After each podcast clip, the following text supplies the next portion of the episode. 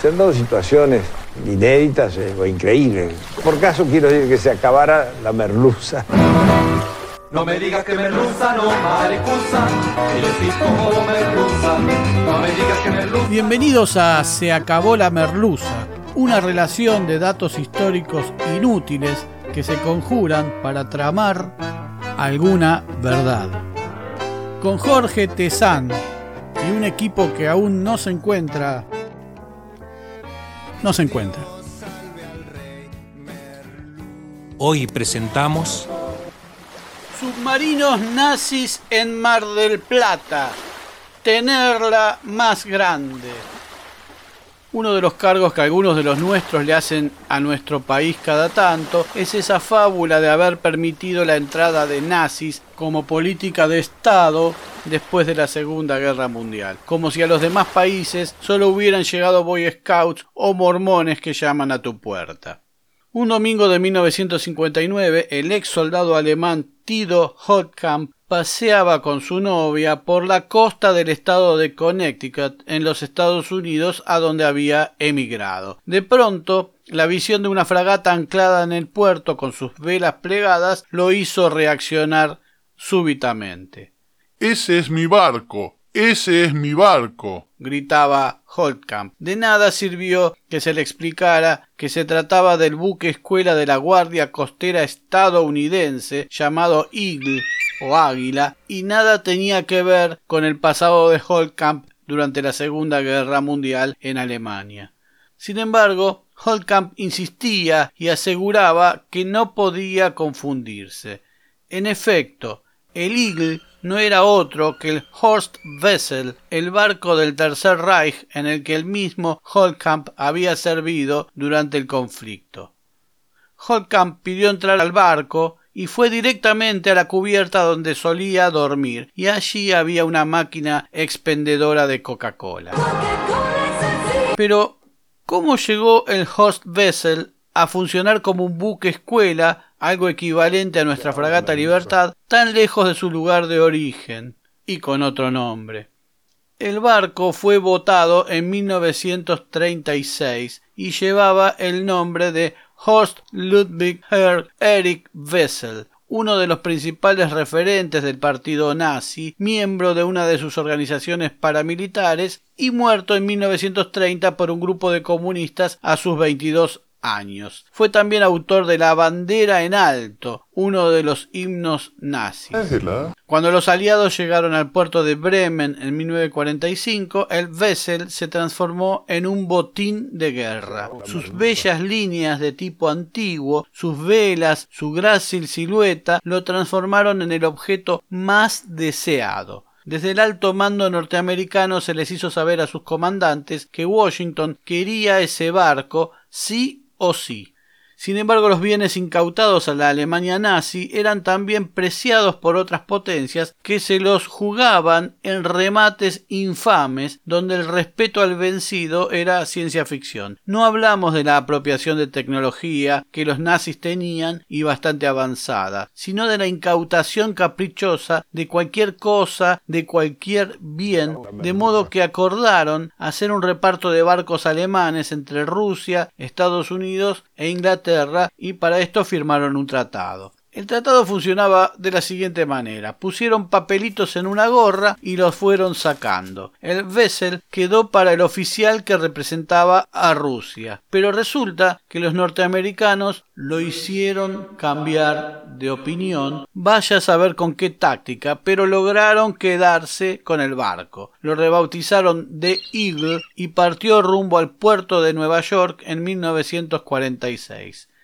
El Vessel tenía varios barcos gemelos que corrieron similar suerte. Un gemelo del Vessel fue también retenido por los Estados Unidos y vendido luego a Brasil por el simbólico precio de cinco mil dólares en agradecimiento a la colaboración prestada durante la guerra. Brasil le terminó vendiendo ese barco a Portugal y hoy es el NRP Sagres buque escuela del país europeo que nos asombrara aquí en Mar del Plata cuando lo vimos llegar para la regata del Bicentenario en 2010 con sus extrañas velas de cruces templarias. El Eagle ha vuelto de visita varias veces a Alemania como si no hubiera sido objeto de despojo alguno, y sus mandatarios de Alemania lo han recibido muy alegremente y sin ningún reproche. El Eagle es mantenido y actualizado permanentemente y Tito Holtkamp, el ex soldado alemán que lo reconociera, no solo no mostró disconformidad alguna hacia el robo sufrido por su patria, sino que sirvió en el ejército estadounidense durante la guerra de Corea, realizó varios viajes en el barco, publicó libros sobre el Vessel, fue una personalidad pública y murió en agosto de 2019 a sus 93 años sin que nadie osara decir que los Estados Unidos permitían el ingreso de nazis a su territorio.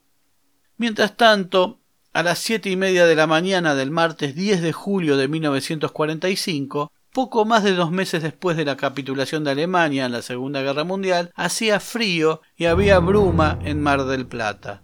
Las lanchitas amarillas pescaban bien cerca de la costa cuando a la altura de Playa Grande dos de estas lanchitas vieron emerger a unos 100 metros de donde estaban la imponente torreta de un moderno submarino que rápidamente comenzó a efectuar señales luminosas en Morse hacia la base naval. Resultó ser el submarino U-530 de la Marina alemana y un remolcador lo escoltó al submarino hasta el muelle. Estando en alta mar, cuando se enteraron de la rendición alemana, los 54 tripulantes del submarino decidieron no entregarse a los aliados y emprender el viaje a la Argentina buscando una salida diplomática a su situación.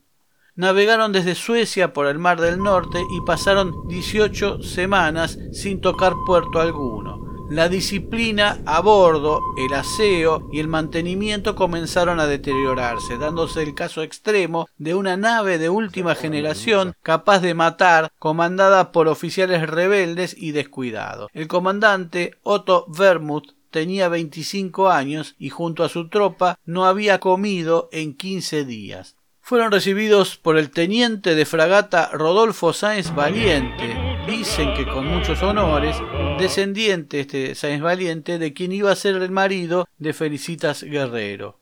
Se inspeccionó el submarino para verificar que en él no viajara ningún oficial alemán de jerarquía, tal cual lo reclamaban los Estados Unidos a través de su embajador Sproul Braden, aquel de Braden Operón o Braden Operón se produjo una tensión internacional ya que varios países acusaban al submarino de haber hundido naves propias y se exigió que agregados militares de distintas embajadas lo inspeccionaran. Hubo un barco brasilero que dos días antes había sido hundido con una cantidad enorme de muertos y se acusaba a este submarino o a la tripulación de este submarino de haber sido el responsable. Pero ¿Qué pasó con el U-530? ¿Nos lo quedamos como los yanquis al Vessel y a sus gemelos? No. Estados Unidos adujo que los tripulantes no habían cumplido con las pautas impartidas a los submarinos alemanes para rendirse ante los aliados e invocaron aquel tratado con los rusos y con los ingleses de reparto de navíos. Un acuerdo entre ellos que hacían alcanzar a un tercer país y que por lo tanto debía ser entregado a los Estados Unidos. Enviaron 35 tripulantes y se lo llevaron. Es decir, para poder hacernos del U-530, este debería haberse rendido ante tropas aliadas, lo cual hubiera cerrado toda posibilidad de hacer lo propio si hasta Brasil le cobraron por el gemelo del Vessel. Para, para, para, para. ¿No era que el 27 de marzo de ese mismo año 1945, cuatro meses antes, la Argentina le había declarado la guerra a Japón y Alemania que eran el eje?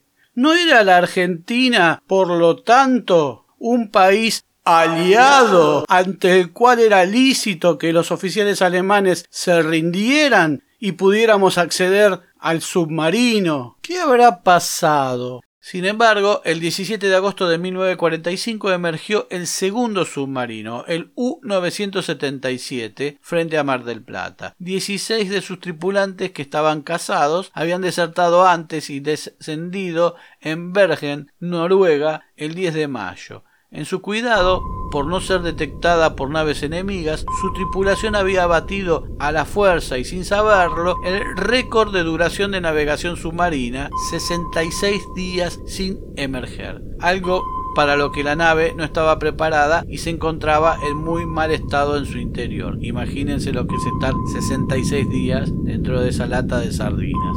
También fueron recibidos por el oficial Sáenz Valiente. Ambas tripulaciones recibieron los honores de los neutrales marinos argentinos, virtud que no demostraron cuando bombardearon a sus compatriotas años después en Plaza de Mayo. Hay un autor, sin embargo, que sostiene que al menos el U-530 iba escoltado por barcos argentinos rumbo al sur del país para esconderlo allí y fue interceptado por un comando norteamericano que les quitó el submarino. De ser esto cierto, se trató de una gravísima intromisión de una potencia extranjera en nuestra soberanía.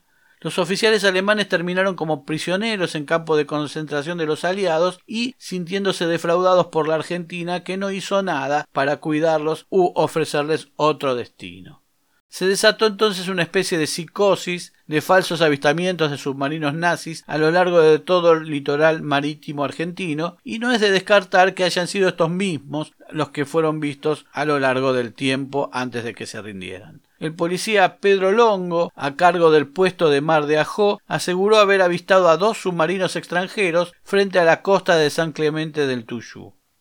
Las naves fueron llevadas al astillero Río Santiago y de allí a los Estados Unidos en un accidentado viaje en caravana, ya que los motores del U-530 habían sido dañados adrede por su tripulación y requerían permanente asistencia, pese a lo cual hubo una escala en Brasil porque el aliado presidente del país hermano, Getulio Vargas, insistió en visitar ambas maravillas técnicas y tal vez no se pusieron de acuerdo para cederles una de ellas. Lo cierto es que Vargas no llegó a visitar ningún submarino mientras estos estuvieron en Río de Janeiro. Al llegar al destino, Estados Unidos, se les retiraron los equipos más delicados. Fueron llevados al Atlántico Norte y hundidos a torpedazos. Pero ¿cómo es?